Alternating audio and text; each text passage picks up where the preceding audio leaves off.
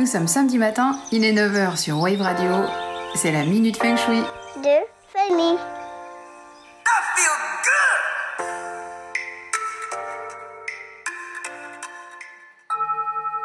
Aujourd'hui, je vais vous parler des effets bénéfiques des animaux, à la fois sur notre santé mentale et physique, mais surtout sur le feng shui de nos maisons. D'abord, leurs effets positifs sur notre santé. Grâce à leur effet protecteur et bienveillant, avoir un chien, par exemple, diminue de 25 à 30% les risques cardiovasculaires. Pour ma part, si je râle quand mon chien me sollicite pour aller se balader, surtout quand il pleut, je lui en suis finalement reconnaissante parce que j'ai pris l'air en faisant de l'exercice et finalement je me suis changé les idées. Mais avoir un animal permettrait aussi, d'après une étude portant sur près de 4 millions de participants, de diminuer d'environ 25% le risque de mourir toutes causes confondues. Et on sait que caresser et posséder des animaux diminue le stress, notamment parce que ça fait baisser la tension artérielle. Et puis ça nous apaise, parce que notre cerveau, quand on les caresse, libère de l'endorphine, hormone du bien-être. Mais les animaux sont aussi fondamentaux pour le feng shui de la maison. Déjà, ils génèrent une énergie positive et par leur déplacement rendent les endroits plus yang, donc plus dynamiques. Mais plus encore, ils nous donnent des informations précieuses pour déterminer les zones qui nous sont favorables ou défavorables à tendance géopathogène, c'est-à-dire qui émettent des radiations plus ou moins bonnes pour nous dans notre maison. Parce que nos animaux ont des capacités sensorielles plus élevées que les autres et qu'ils appréhendent leur environnement à partir de ces capacités. Ils sentent notamment les vibrations et les forces magnétiques émises par le sol. Ça s'appelle la magnétoréception, ce qui peut nous aider à détecter les ondes nocives et ainsi nous permettre de modifier l'emplacement des meubles dans certains endroits, notre lit ou notre bureau ou du moins tout emplacement où nous passons du temps. Et ça, ça ne date pas d'hier. En 43 avant Jésus-Christ, Munatius Plancus a choisi l'emplacement de la ville de Lyon et pas par hasard. En fait, il avait fait placer des troupeaux de moutons qui avaient pâturé. Alors on a étudié leur comportement, on a vérifié leur engraissement et on a examiné leur foie et leurs entrailles après abattage pour s'assurer que l'environnement géobiologique assurait un équilibre cosmotellurique équilibré. Il arrive encore aujourd'hui que certaines populations nomades regardent d'abord où se couchent leurs chiens pour installer ensuite leur campement. Parce que là où il y a des ondes telluriques, néfastes, les chiens déguerpissent. Ils sont capables de sentir les émissions d'une veine d'eau ou d'une faille souterraine ou même de nœuds Hartmann. Si votre chien ne dort pas dans le panier que vous lui avez installé à un endroit précis, changez le panier de place. Surtout si vous sentez que votre chien est moins fringant et peut-être plus souvent malade.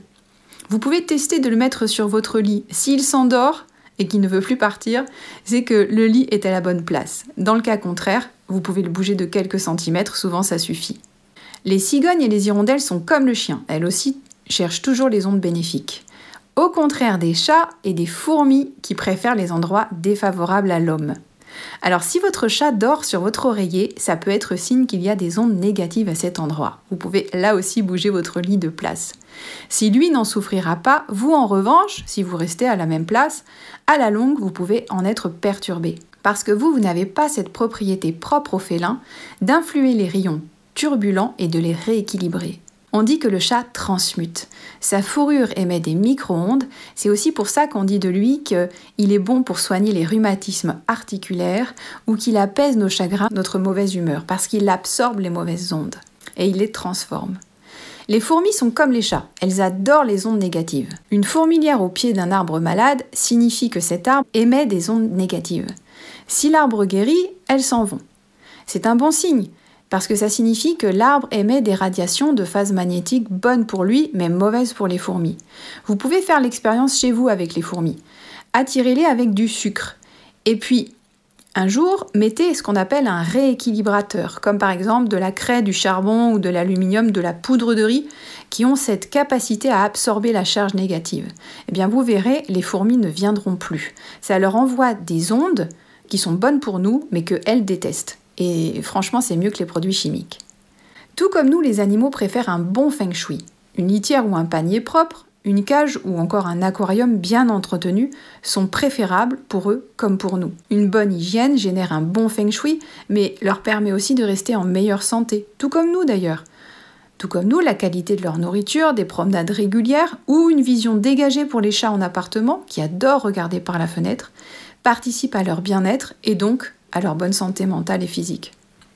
Les animaux ont par ailleurs une ouïe très développée. Eux entendent des ultrasons trop aigus pour nous qui ne captent les fréquences que jusqu'à 20 000 Hz. Les chiens, eux, captent les fréquences deux fois plus élevées et les chats quatre fois plus. Ça veut dire que le tic-tac de la pendule, les bruits de la vaisselle ou les bruits que nous on n'entend pas des lampes à LED par exemple émettent des sons à haute fréquence qu'ils peuvent entendre. Alors ne vous inquiétez pas, ils n'en souffrent pas. Par contre, ça peut les gêner. Et s'il y en a trop, ça peut provoquer du stress et les rendre irritables. Et s'il y a beaucoup de bruit, ça peut même les rendre agressifs. En feng shui, certains animaux renvoient à des symboliques précises. Le cheval exprime la reconnaissance, les grues la longévité et la santé, les lions la protection et l'autorité, comme l'ours, et l'éléphant la sagesse.